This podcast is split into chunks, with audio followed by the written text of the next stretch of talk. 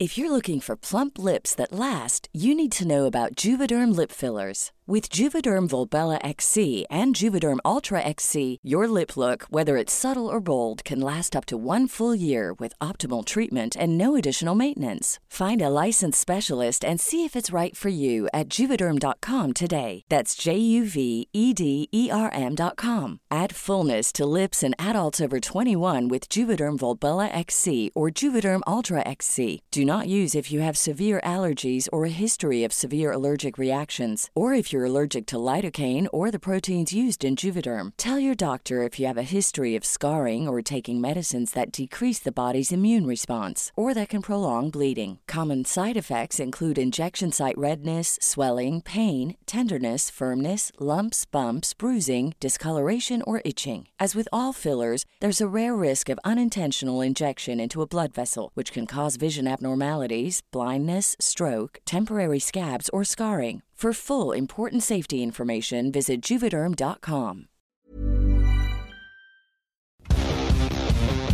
El Heraldo Radio presenta Ringside con Eduardo Camarena, Alfredo Ruiz y Jorge Mile. Ahí está la derecha brutal para lograr el knockout. Lo tiene contra las cuerdas. Va por él. Y aquí le hizo daño. Puede irse hacia abajo. Escucha, vive y siente la pasión del boxeo con nosotros. Iniciamos.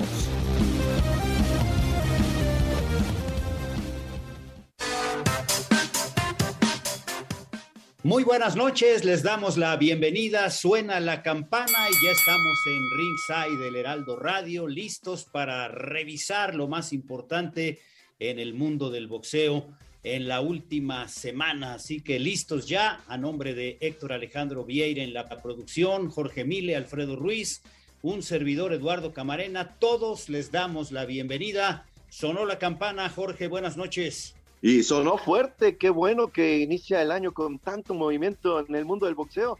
De verdad que nos da mucho gusto, nos entusiasma y ojalá que se ponga cada vez mejor. Todavía vienen, me parece que muchísimas cosas. Gracias por estar con nosotros aquí en El Heraldo Radio, en Ringside, el mejor lugar para vivir el boxeo.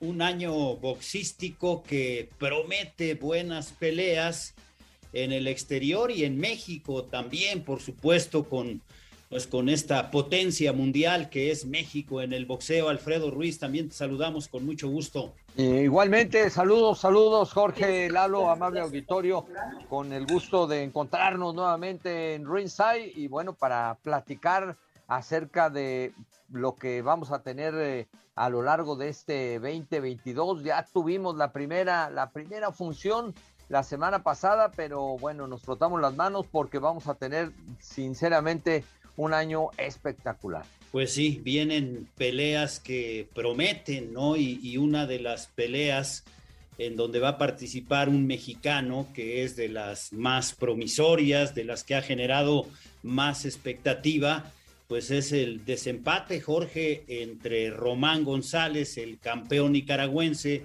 gran boxeador, y por supuesto el campeón mexicano Juan Francisco Estrada. Chocolatito contra el gallo. Eh, sería la tercera, el desempate, y es uno de los combates que pues lucen con más atractivo, ¿no? En este año boxístico.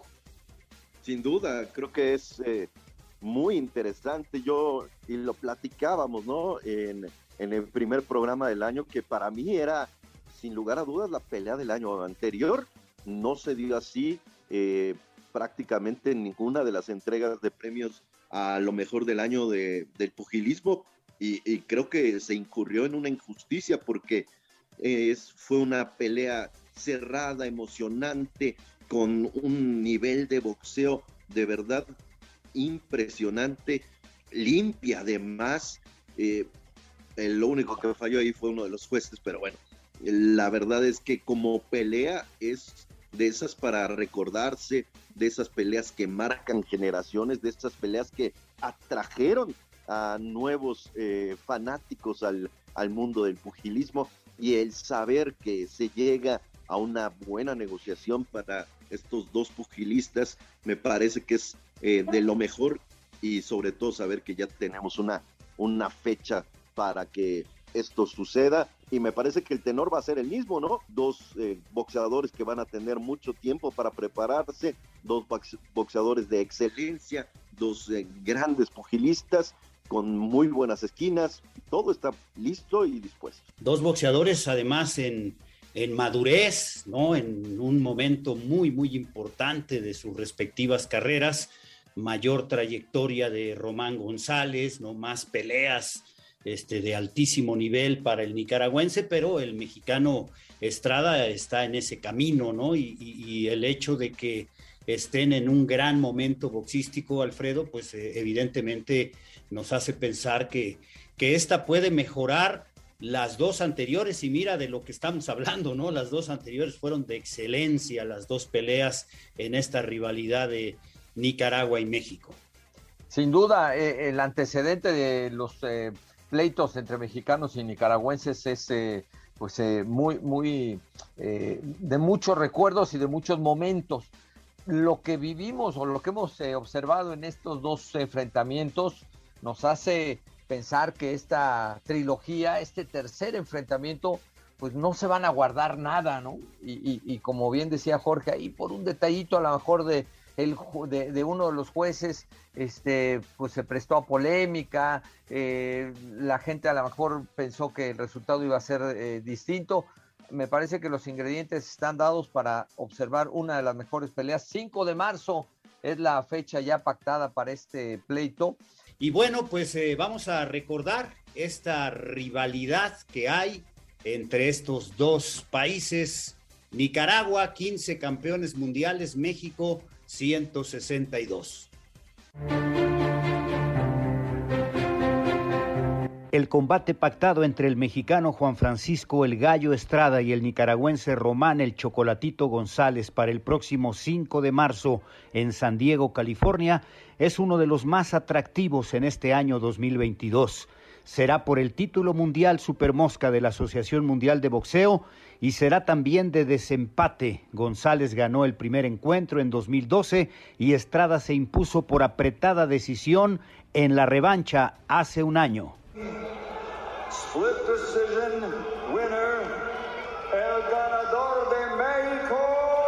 Eh, no, la verdad, como yo lo menciono, no. Yo la verdad fue una gran pelea, una pelea que eh, yo antes de la decisión dije, pues puede ser una, una, un empate, ¿no? Pero jamás pensé en la derrota. Eh, dimos una gran pelea, se pudo ir para cualquiera de los dos lados, se dio el resultado mejor, gracias a Dios. Pero pues, no, pues en realidad no me molesta, ¿no? Mucha, mucha gente de Nicaragua lo apoya, y mucha gente de, México también lo apoya a él y, yo estoy contento por el resultado, que es que importa. Estrada contra González será la pelea número 46 de Campeonato Mundial entre mexicanos y nicaragüenses en esta histórica rivalidad en el ring. El 23 de noviembre de 1974 se realizó el primer combate entre aztecas y nicaragüenses por una corona mundial.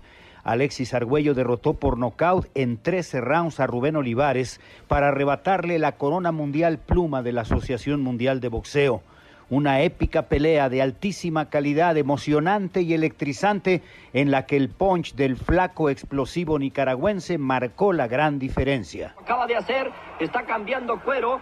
Hay que decirles que las piernas de Olivares no están respondiendo bastante bien. Está cambiando cuero Olivares, pero se está metiendo en la boca del lobo, ya que sus piernas está, no están respondiendo bien. Ahí vemos al cuello, lo prendió bien eh, con la derecha. Perfecta la derecha, se la sincronizó y se va por segunda vez a la lona Olivares. Por segunda vez a la lona Olivares.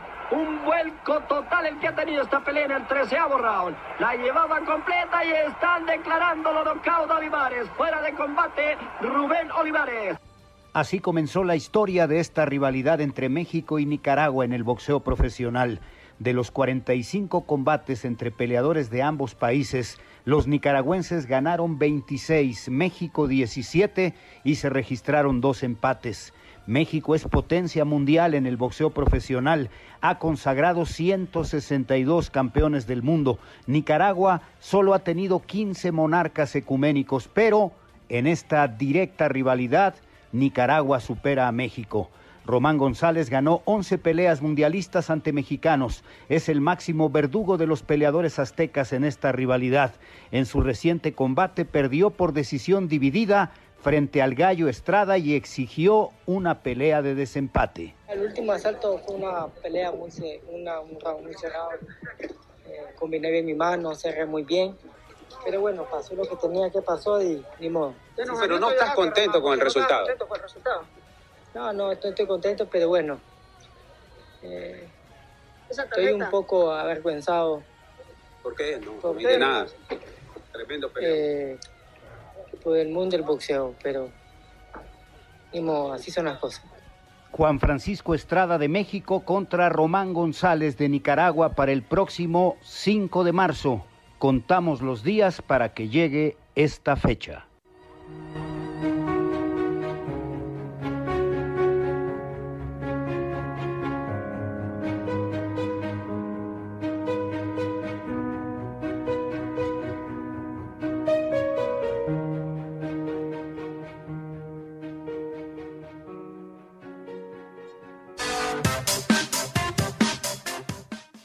Pues México contra Nicaragua, que bien podríamos decir que es un clásico del boxeo y ya eh, analizamos este balance donde pues va ganándole Nicaragua a México y para hablar de esto y otros temas tenemos ya a Fernando Beltrán de Sanfer, la empresa promotora más importante de México y de América Latina. Lo tenemos ya aquí en Ringside del Heraldo Radio.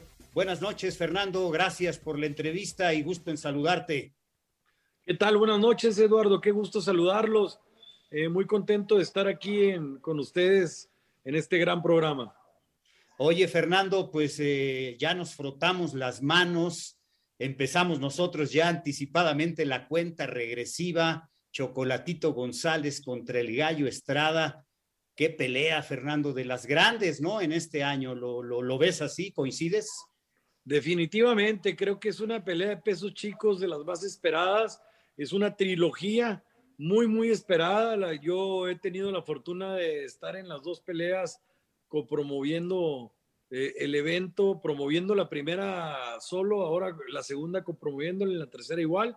Vamos a copromover el evento y me siento muy contento, muy orgulloso de poder llevarle a la gente lo que está pidiendo una verdadera guerra, una pelea entre nicaragüense y mexicano que realmente han, dejado el ring verdaderamente calientito. Fernando, muchas gracias por eh, estar con nosotros acá en Ringside. Eh, lo platicábamos justo a inicio de, año. Yo decía que era muy mal por parte de organismos, de eh, todas estas entes que dan pues, los, los premios a lo mejor del año el que no estuviera como la pelea del año, el chocolatito contra el gallo Estrada, porque la razón no la entiendo, ¿no? ¿Qué? Porque son pesos chiquitos, no, no es una gran pelea, es mucho mejor pelea que cualquiera que me digas.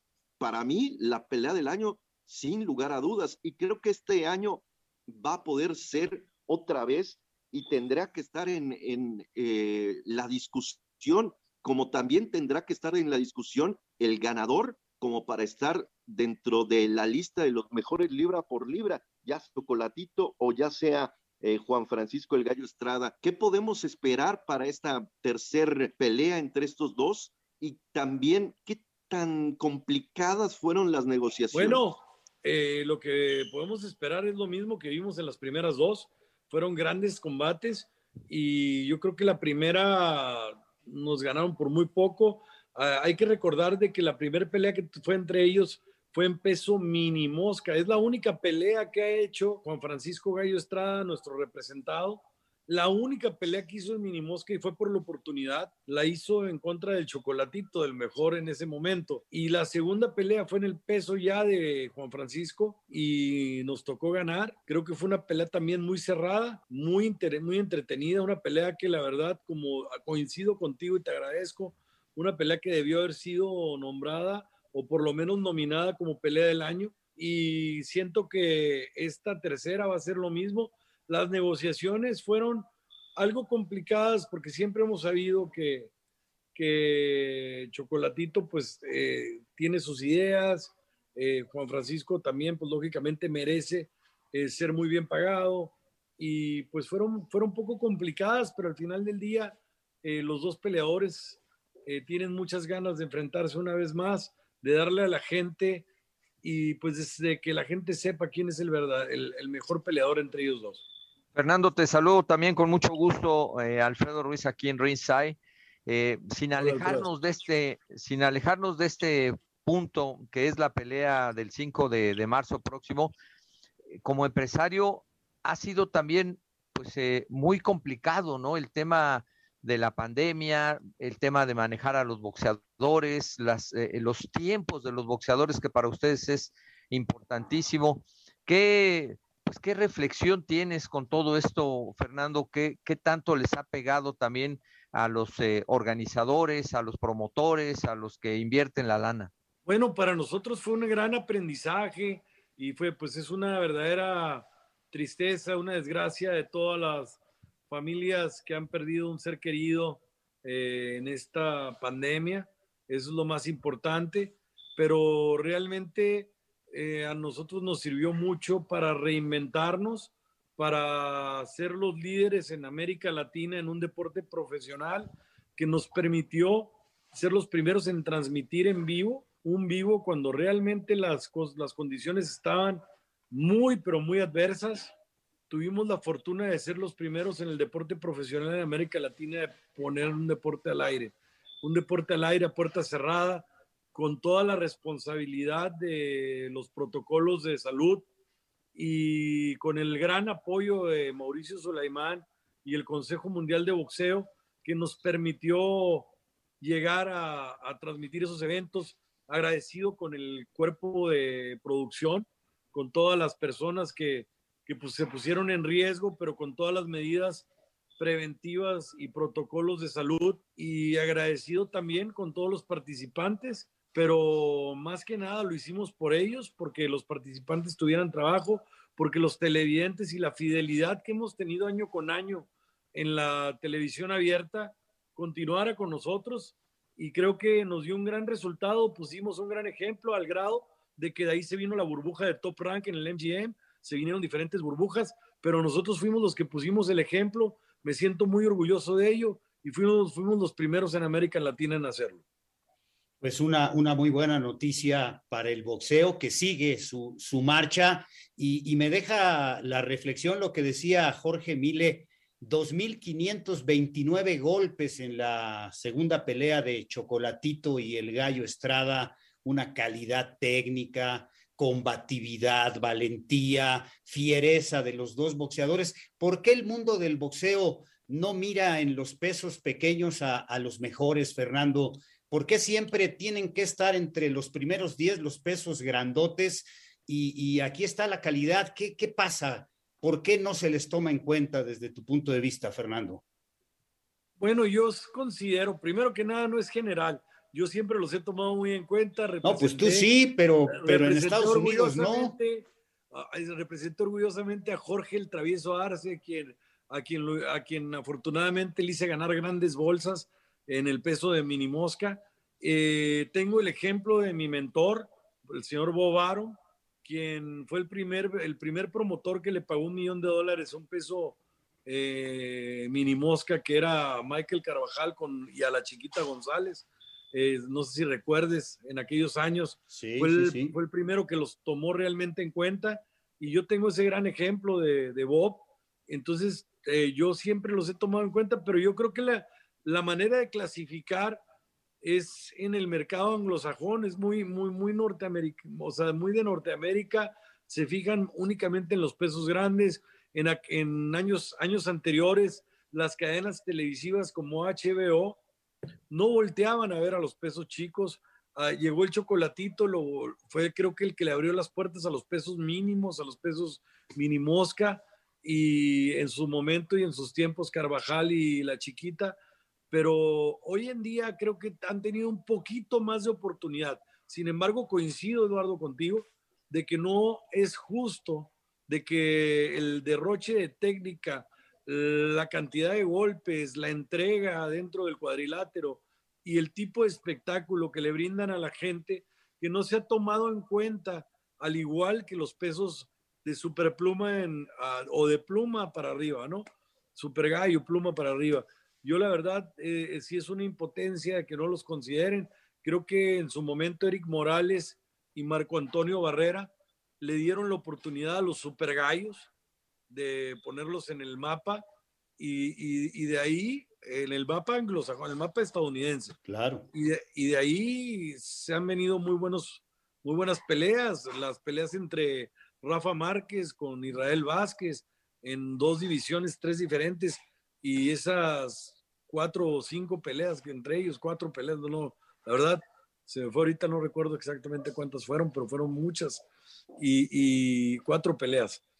Y la verdad, este, yo sí siento que tienen que tener más justicia en a la hora de calificar los grandes combates del año. Coincido contigo y vamos a hacer todo lo posible, lo que esté en nuestras manos por hacerles justicia siempre. Pues ahí está lo, lo que viene con eh, chocolatito, con por supuesto el Gallo Estrada, el ganador, sin lugar a duda, tienes que estar, tiene que estar en eh, el, eh, pues en la lista de los mejores libra por libra. Ahora, ya viene antes, de hecho, la pelea de, Jaime Munguía, ya se está preparando actualmente en el centro ceremonial Otomí con eh, precisamente el terrible Morales.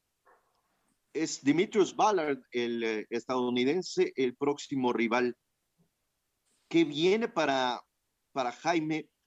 ¿Tendrá oportunidad de título del mundo si sale avante de esta pelea? Yo creo que definitivamente sí. Eh, nosotros teníamos una pelea, eh, nos queríamos eliminar con, con, Carlos Adames. Desafortunadamente no quisimos, o sea, este muchacho no, se, fue varios rounds en una pelea muy dura. En diciembre no estaba listo, lógicamente, para el 19 de febrero. Nosotros no quisimos dejar ir la fecha. Eh, dejo aquí en claro que Jaime Munguía no le rehuye a nadie y nos encanta la pelea con Carlos Adames. Y, lógicamente yo a título personal te digo que yo quisiera, y yo creo que Jaime también, ser campeón del Consejo Mundial de Boxeo. Eh, sin embargo, eh, no pudimos pelear con Adames. Nosotros este, también tenemos mucho interés en pelear con Gennady Golovkin. Creo que las dos peleas con Saúl, el rostro del boxeo actual, Saúl Canelo Álvarez, eh, las dos peleas fueron muy cerradas, muy buenas y pues nosotros queremos una oportunidad con, con este, con Triple G. Nos encantaría pelear también con él. Eh, lo que es definitivo es de que después de esta pelea nosotros buscaríamos un título mundial. A mí me encantaría que fuera el verde y oro, eh, pero buscaríamos un título mundial con Jaime Munguía. Oye, Fernando, eh, dos en una. En la función de la semana anterior de, Sanfer en Tijuana, nos quedamos ahí con ganas de ver un poquito más a la mejor al tiburón Sánchez. Subió otro muchacho también que tienen ustedes, Navarro. Tienes un, un, elenco muy interesante, ¿no? Tienes chavos, tienes prospectos como para brillar, no solamente este 2022, el mismo Rey Picasso, en fin, creo que hay material para pensar en, en, en, pues, en grandes eh, figuras de, del boxeo. Y el boxeo femenil también, ¿no? No dejarlo a un lado porque pues montaron la, la, cartelera que parecía que nunca se iba a dar entre, entre Mariana Juárez y Jackie Nava, y, bueno, tú fuiste parte también ahí cómplice de que eso sucediera. ¿Qué va a pasar? ¿Qué va a pasar con, con el boxeo femenil? Lo, lo, lo, hemos platicado un par de veces aquí este, con algunas invitadas. Eh, el tema de los salarios. ¿Cómo, ¿Cómo ves todo esto, Fernando? Bueno, yo orgullosamente te puedo decir con mucha responsabilidad que Promociones Sanfer es quien más le paga al boxeo, a las peleadoras o quien más les ha pagado, por lo menos a las peleadoras nacionales. Eh, y Jackie Nava y Mariana y todas las peleadoras que, que, han, que han estado bajo nuestra promoción, la misma Ana María Torres, en su momento que nos ha tocado promover eh, y, y, enfrentarlas a nuestra campeona, Jackie, siempre yo creo que han sido las mejores bolsas. Y, y la verdad sí, sí, pues es, es, es una impotencia también para nosotros de que el boxeo femenil no se califique como se debería de calificar. Desafortunadamente la pauta la marca el mercado norteamericano, la marca el, en las plataformas televisivas, en todo lo que viene siendo plataforma para, para que puedan cobrar los pagos por evento, el encabezar funciones en cadenas nacionales estadounidenses. Todo eso eh, lo ha venido marcando la pauta. Nosotros hemos ido, creo que hemos ido mucho más allá, hemos, estamos más avanzados en la equidad de género nosotros, porque nosotros hemos puesto a peleadoras estelarizar, a llenar arenas, a dignificar eh, el dignificar a, México peleando peleando por con diferentes contra diferentes nacionalidades y creo que realmente el boxeo femenil tiene muchísimo futuro. Hoy en día ya lo comienzan a voltear a ver más en Estados Unidos. Esperemos que les que, que siga en ascenso y que muy pronto, muy pronto esté a la par en salarios con el boxeo masculino. Fernando, tenemos que hacer una pausa aquí en Ringside del Heraldo Radio. ¿Nos aguantas dos minutitos y cerramos como debe de ser la entrevista contigo? Un par de minutos. Un placer, un placer. Claro que sí. Esto es Ringside por el Heraldo Radio. Heraldo Radio. Regresamos, Ringside, por el Heraldo Radio.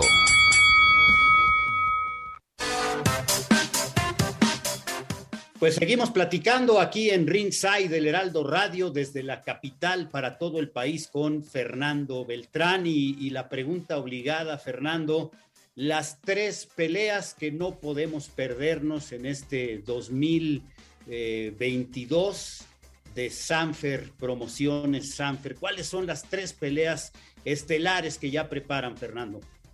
Bueno, definitivamente Gallo Estrada con Chocolatito no nos la podemos perder.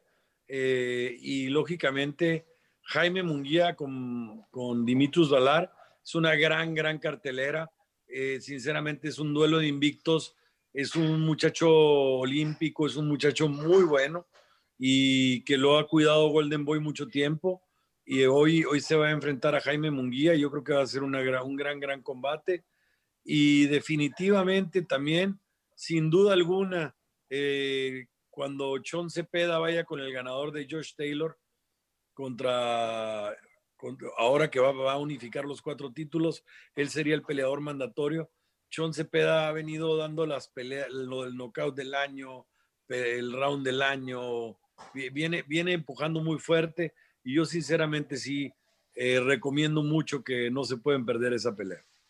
Simplemente eh, también para agradecerte eh, la entrevista, Fernando, y por supuesto el hecho de que traigas a México, porque hay que recordarle a la gente que la pelea de Jaime Munguía contra Dimitrius Ballard será en Tijuana.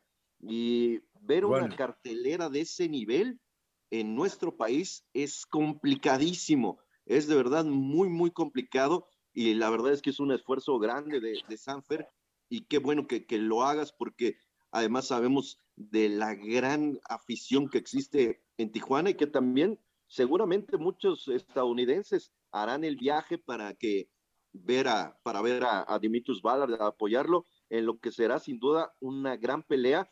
Y simplemente eh, está dentro de eh, la mira eh, la posibilidad de enfrentar a Andrade, al Bubu Andrade, con claro, Claro que sí, claro que sí, te agradezco el reconocimiento por pelear, por hacer las funciones en México. Hemos, hicimos al vaquero Navarrete en, en Puebla, hemos, hemos venido haciendo muchas funciones en territorio mexicano yo creo que nadie ha hecho más funciones de campeonato del mundo que nosotros en territorio mexicano. Es más, no creo, estoy seguro. ¿Seguro? Y lo hacemos con mucha responsabilidad, con mucho cariño y con mucho amor a este deporte y sobre todo muy comprometidos con el público. Yo este, creo que, que, que la verdad, la pelea con Dimitris Valer va a ser una gran, gran función. Gran, gran función. Y Tijuana va a estar de manteles largos y seguramente va a ser un lleno total. Fernando, de mi parte, para también agradecerte eh, y felicitar a todo el grupo de, de, de, trabajo de Sanfer, son 29 o 30 años cumples ya. Eh, bueno, ya tenemos desde el 93.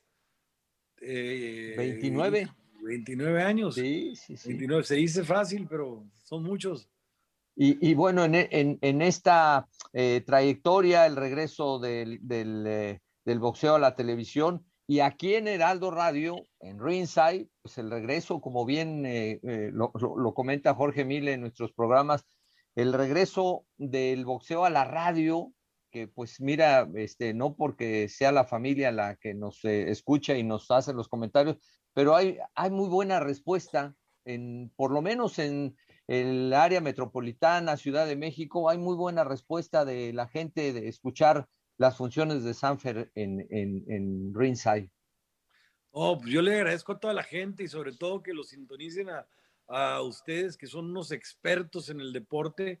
Eh, sinceramente, eh, es muy bonito que las, nuestros compañeros y aficionados que no tienen la, la, posibilidad del momento de ver el boxeo porque están en sus trabajos, están algún, eh, están en su taxi, están en diferentes, en diferentes actividades, dando un gran servicio como, como lo sabemos hacer todos los mexicanos y poderlos sintonizar en sus casas, en su trabajo, en su coche, en un trayecto, en todo eso. Yo creo que les hacen la noche más amena y sobre todo eh, muy los motivan y escuchando el deporte de los amores de cada aficionado. Pues gracias, Fernando. Que haya mucha gente en este regreso de Munguía a su tierra natal, a Tijuana, ¿verdad? Que el semáforo epidemiológico lo, lo permita y como lo vaticinabas, pues ojalá que, que se llene hasta las lámparas este majestuoso escenario para ver al noqueador Jaime Munguía. Muchísimas gracias y buenas noches, Fernando. Buenas noches a todos, gracias. Y es un placer siempre estar en su programa. Eh, ojalá me inviten más seguido, yo que estoy puestísimo. Muchísimas gracias. Y bueno, ahora de, esta charla de Sanfer, los planes de Fernando Beltrán y, y, lo que ha hecho este, pues que sin duda es el promotor mexicano más exitoso en la actualidad, pues viene a la, a la memoria Jorge el Travieso Arce, peleador de Fernando Beltrán y de Sanfer, y su compadre, ¿verdad, Jorge, tu tocayo? Sí, el, gran Travieso Arce que hace unos días, el 19 de enero, cumplió unos añitos nada más de haber debutado en el mundo del boxeo. Y, la verdad es que es pieza fundamental, sin lugar a dudas, de, de lo que ha construido precisamente Fernando Beltrán en Tijuana con, con Sanfer, eh, de la mano también, por supuesto, de, de Eric el Terrible Morales. Fueron sus dos primeros eh, grandes boxeadores y, la verdad es que un bastión importantísimo para, para Sanfer, tanto la carrera del Terrible como la del Travieso. Y lo que recientemente, bueno, a raíz de lo de Saúl Álvarez, pues los títulos, ¿no? Los títulos que ganó eh, el Travieso, las los rivales que fue dejando en el camino, una trayectoria muy, muy buena y pues convirtiéndose en, un ganador absoluto, ¿no? De, la mano, primero, como bien eh, comenta Jorge, en sus inicios allá con, la, con el papá de, Eric y pues eh, es, este hecho de levantar cinco cinturones eh, me parece sobresaliente. Sí, pentacampeón, Jorge, no, no hay duda, ¿no? Eh, mucha gente dice, es que títulos interinos, pero pues los boxeadores no le ponen la etiqueta a los campeonatos, ¿no? Los boxeadores se preparan igual porque son peleas de 12 rounds y son los organismos del boxeo los que se encargan de oficializar con la etiqueta que pues muchas veces se les ocurre o inventan, pero pues el boxeador es el menos responsable y como muchos, ¿no? Este, para mí tiene cinco, para mucha gente tiene cinco, el travieso, la, la zorrita Soto igual, un interinato y no le cuentan como cuatro y, y, me parece que es muy, muy injusto, ¿no? Si estamos hablando de las cuatro organizaciones realmente más importantes en el boxeo mundial, el Consejo, la Asociación, la Organización y la Federación Internacional de Boxeo. Tú pregúntale a cualquier boxeador en cualquier categoría, en cualquier país, bajo cualquier circunstancia, ¿quieres ir por un campeonato del mundo interino? La respuesta siempre va a ser sí, claro, vamos por él. Y como bien dices, ¿no? Es cuestión de, los organismos. Para mí también eh, Jorge el Travieso Arce es pentacampeón. Hay puristas, expertos, eh, fanáticos que dicen no, no lo es. Y bueno, pues al, final de la nota que les vamos a presentar, precisamente el propio Travieso les manda un mensajito.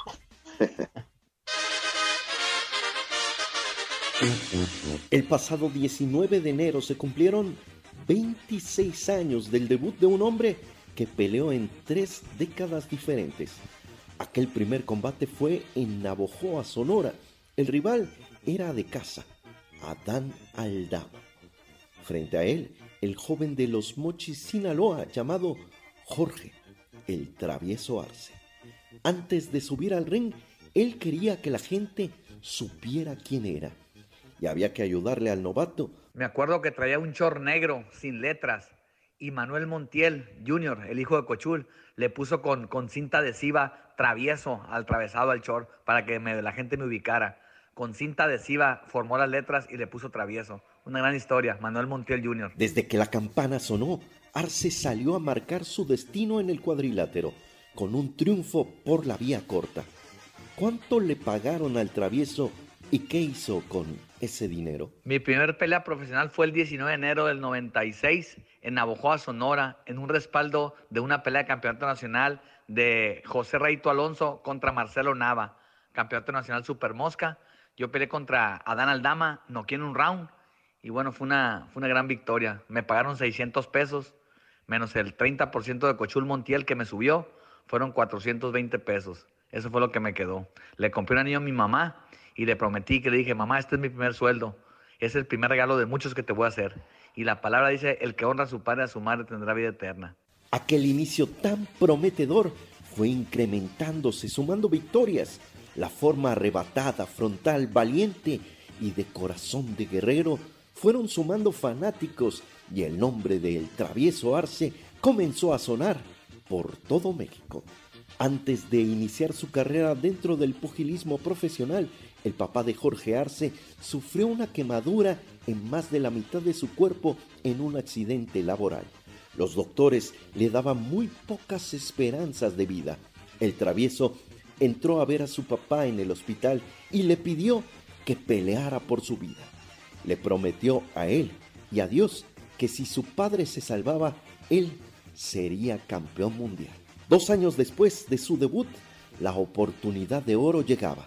Con apenas 19 años de edad, el travieso enfrentaba al sólido campeón mundial minimosca de la OMB, el argentino Juan Domingo Córdoba.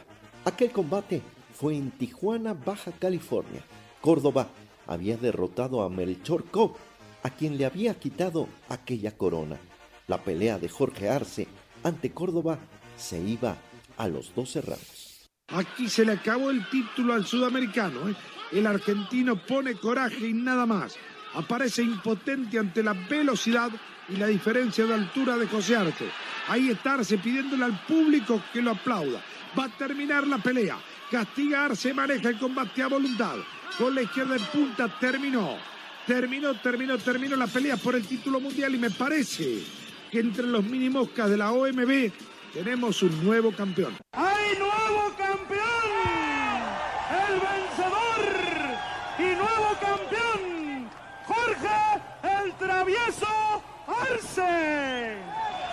Cuando me coroné campeón mundial fue una, una pelea donde nadie pensaría que iba a ganar. Estaba en contra de las apuestas mías, pero yo tenía el corazón, la voluntad y estaban mis padres ahí.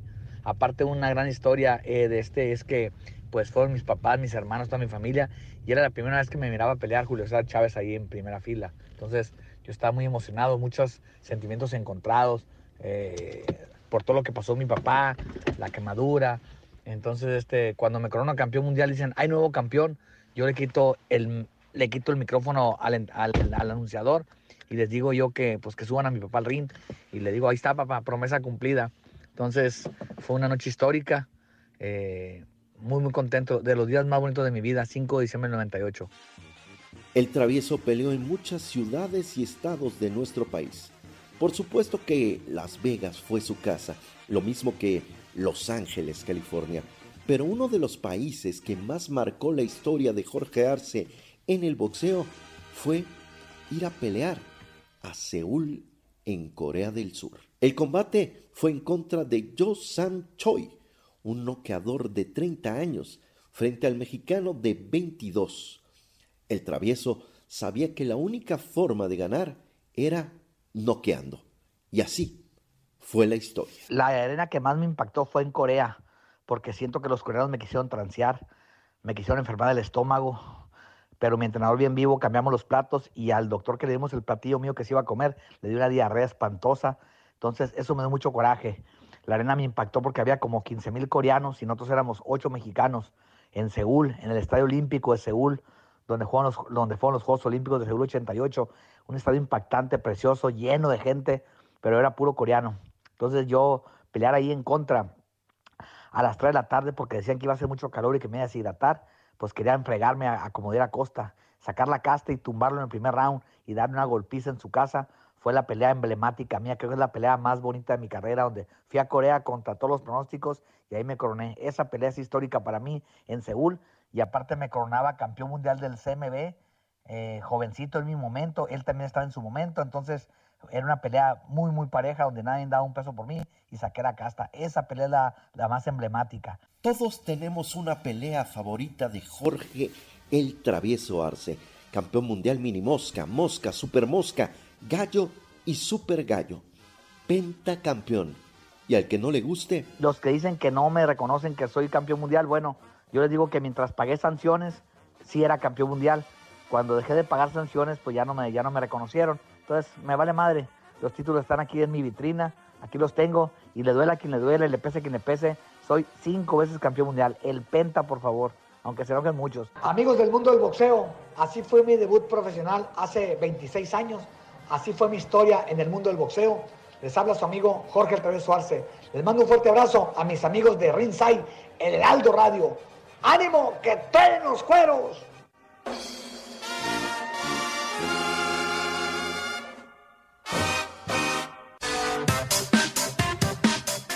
Pues ahí está, dicho con todas sus palabras por Jorge Armando Arce Armenta, ¿verdad? El popular travieso Arce. Y bueno, pues vamos a otra esquina del cuadrilátero, aquí en Ringside del Heraldo Radio, para recordar al gran Rubén Olivares, bicampeón mundial, Alfredo, Jorge, el primer gran ídolo de la época moderna, por decirlo así, del boxeo mexicano, posterior al ratón Macías. Eh, una carrera impresionante, la del Púas Olivares, el primer mexicano en ingresar al Salón de la Fama de Canastota, Nueva York, el Púas Olivares. Qué bárbaro, se dice rápido, ¿no? 75 años acaba de cumplir el famoso Rubén de la Bondojo, todo un personaje y bueno, indiscutiblemente en su momento el mejor gallo del mundo.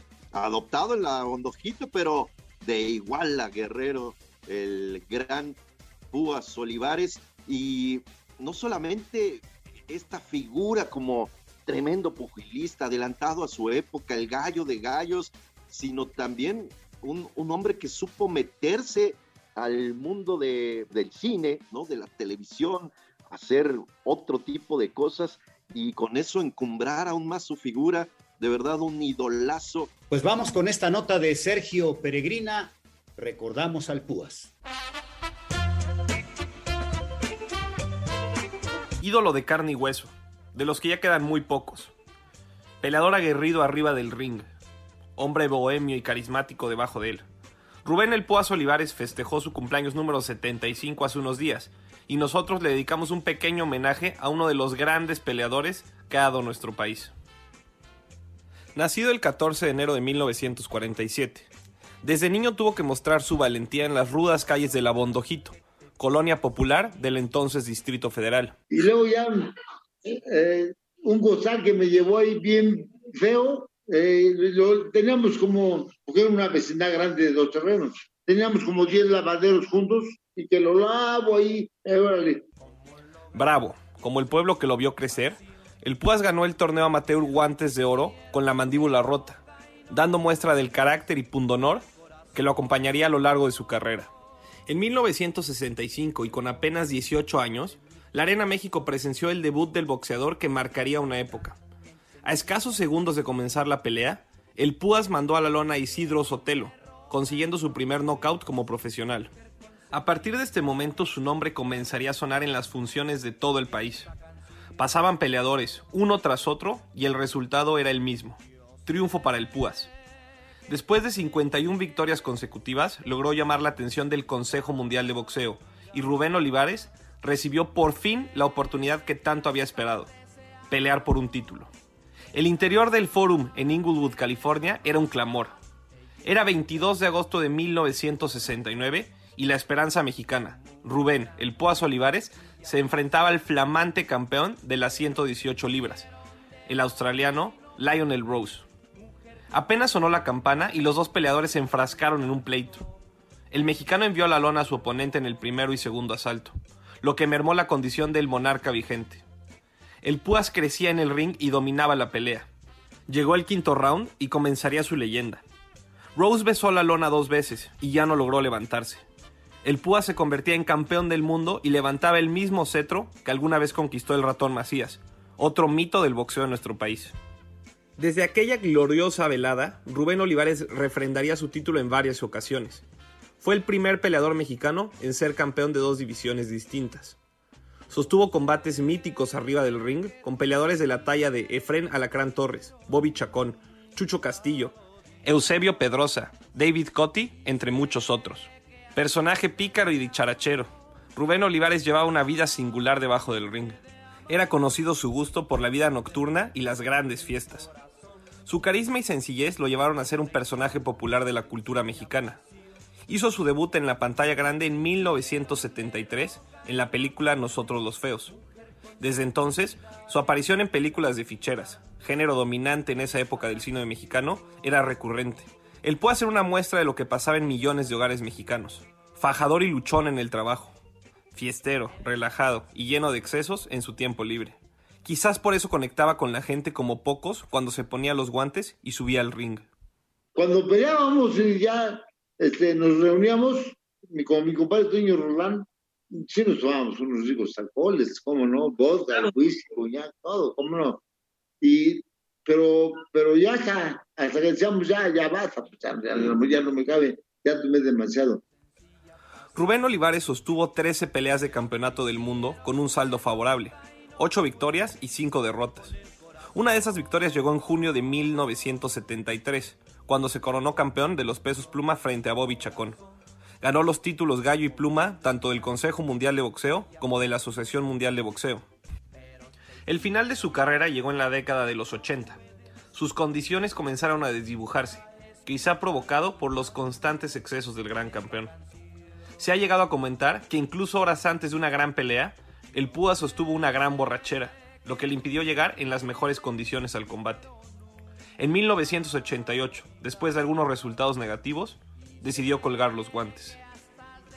Hasta la llegada de Julio César Chávez, Rubén El Púas Olivares era considerado por muchos el mejor pugilista en la historia de nuestro país.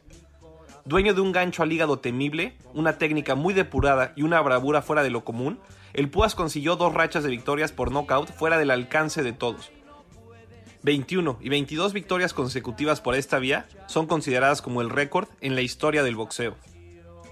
Con una marca increíble de 89 victorias, 79 de ellas por la vía del cloroformo, 13 derrotas y 3 empates en 105 peleas, Rubén Olivares se convirtió junto con Salvador Sal Sánchez en ser los primeros mexicanos exaltados en el Salón de la Fama del Boxeo Internacional en Canastota, Nueva York, allá en Estados Unidos. El Púas todavía vive en el barrio que lo vio crecer.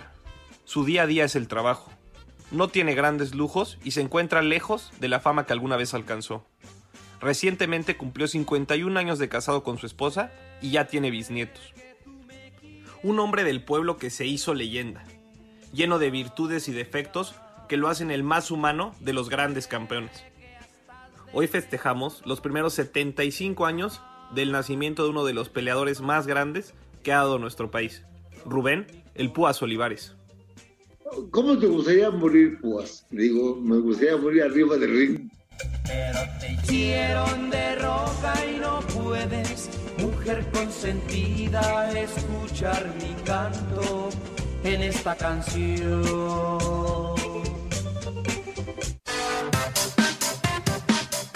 Pues nos vamos, señores. Gracias. Eh, hasta la próxima semana, mi querido Jorge. Muchas gracias, gracias por haber estado con nosotros aquí en Ringside, el mejor lugar para vivir el boxeo. Hasta la próxima, Alfredo. Buenas noches para todos y nos escuchamos cuando vuelva a sonar la campana el próximo sábado aquí en Heraldo Radio. Pues muchas gracias a nombre de Héctor Alejandro Vieira en la producción. Nos vamos, que la pasen muy bien. Sonó la campana y nos vamos y ya suena la pera. Buenas noches. El Heraldo Radio presentó Ringside con Eduardo Camarena, Alfredo Ruiz y Jorge Mile. Ahí está la derecha brutal para lograr el knockout. Lo tiene contra las cuerdas. Va por él. Y aquí le hizo daño. Puede irse hacia abajo. Una producción de Heraldo Media Group.